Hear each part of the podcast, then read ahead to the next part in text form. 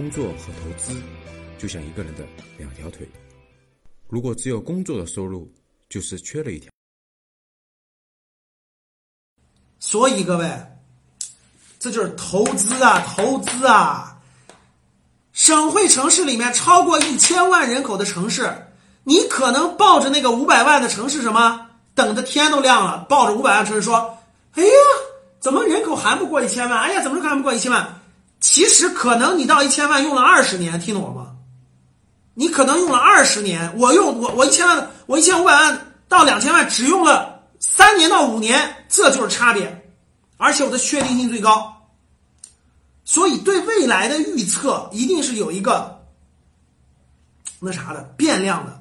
所以各位看这儿，比如郑州啊、济南呀、杭州啊、南京呀、河北、武汉、成都、西安这些城市，它未来人口聚集将向一千五百万到两千万迈进。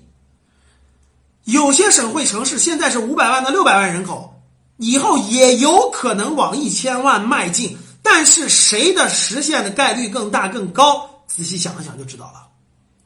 所以从这个意义上讲，大家可以关注现在大概有十个已经跨入一千万的国家级这种大城市。根据这些省的经济规人口规模去测算一下，中国未来一个亿的人口进入城市化。未来有大多数将会有五千多万将会流入这十个城市，每个城市分五百万。我问你，是不是人口增加五百万？这个人口的增长将是巨大的安全边际。我再说一遍，这是巨大的安全边际。这些城市的房价不会掉，只会缓慢升。听懂了吗？再重复一遍，这些城市的房价不会掉，只会缓慢升。但是涨得太贵的你也别碰了。听懂了吗？待会儿再告诉你这些城市怎么买。看这啊，他们都是十几年以后人口倍增可能，只是只要人口增长了，城市住房房地产就会慢慢跟得上去。这个判断，我们黄奇帆总讲的，跟我反复给你们讲的是不是一样的？全中国百分之九十五的城市的房子都过剩了，只有百分之五没有过剩，就这十几个城市。这个，你看。我一说这些城市，是不是就哎？我说完这些城市，现在打算买的，请给我打一。说老师，你说这些城市有机会，好，我赶紧买，赶紧买，赶紧买，就有这种感觉的，给我打个一。来，打个一，打个一，打个一。孙老师，这一城，这十个，这十个人口超过一千万人口城市，我听懂了，听明白了。好城市，我赶紧买。来，有这种想法的，赶紧给我打个一。打一，来打一，打一，打一，打一。来打一的学员啊！这个这个这个怎么办呢？怎么惩罚你一下呢？这必须得惩罚你一下啊！这就跟我讲的投资一样，好东西一定要便宜才能买，好东西就好公司一定要便宜才能买，好城市也一定要它的房价在合理范围内才能买，超标了就不买了。这一点很多人都不明白。哎呦，北上广深房子都可以买，那十万个你也买啊？第一叫。好城市，第二叫合适的价格。如果这两头有一个不合适，都不能买，包括自住也包括投资。好了，那我就往下讲了，各位啊，嗯，把这个城市这个稍微做的那个详细点做个去讲解。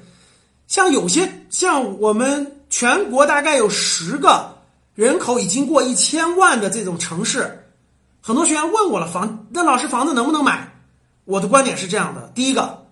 如果你是自住，如果你这些城市你是自住啊，就自住，我认为是可以买的。这是第一点。第二点呢是，这些超过人口超过一千万人口的城市，房价在两万以内。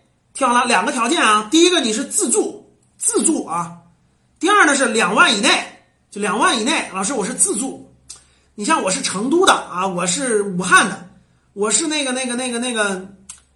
西安的对吧？我是这些城市的，我这个我自住，然后呢，这个能不能买？如果你经济条件允许，我就经济条件各方面都允许啊，首付啊都够得着，两万以内，我认为我认为是可以买的。我个人观点啊，供你参考。我认为是可以买的，因为自住嘛。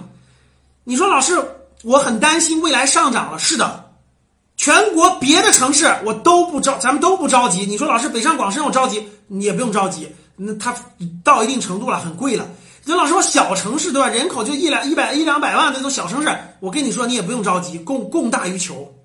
你说老师，我们人口一千万左右的城市，我怕未来涨得买不上了，买不起了，还真有这可能。所以只能说什么？如果你是自住，那你该买就买；如果你是投资，你说老师，我想投资，对吧？一个是呢，最近都限购，我认为这些城市两万以内，我认为是可以投资也是可以的。但是限购你不要勉强。你说老师，我我社保各不各方面都限购，我买不进去，对吧？一万都买不进去，买不进去那就那就那就拉倒，对吧？就是那个别勉强啊！你像你像这个现在现在这些人口过一千万人口，这个未来将冲向一千五到两千万这个人口里头。现在好像就是重庆不限购，也价格也不贵，一万出头。但是呢，重庆有房产税，重庆有房产税，所以呢，重庆是房产税的试点。所以呢，这个这个这个这个跟他过去的这个这个这个可以那啥，我不建议大家搞那种复杂的这种特殊所谓的特殊关系、特殊方法啊。说那个限购了，我想想方办法，我觉得没必要啊。我能说的就是，呃，这个这个像这些。啊，人口过一千万人口的这种中部啊、中西部的核心城市，我觉得人两万以内不算特别贵，可以可以。我认为未来它的房价会按那个就每年，待会儿我会讲到啊，每年大概百分之五左右的就稳稳步稳步有一个小幅上涨，暴涨不可能了，各位暴涨不可能了。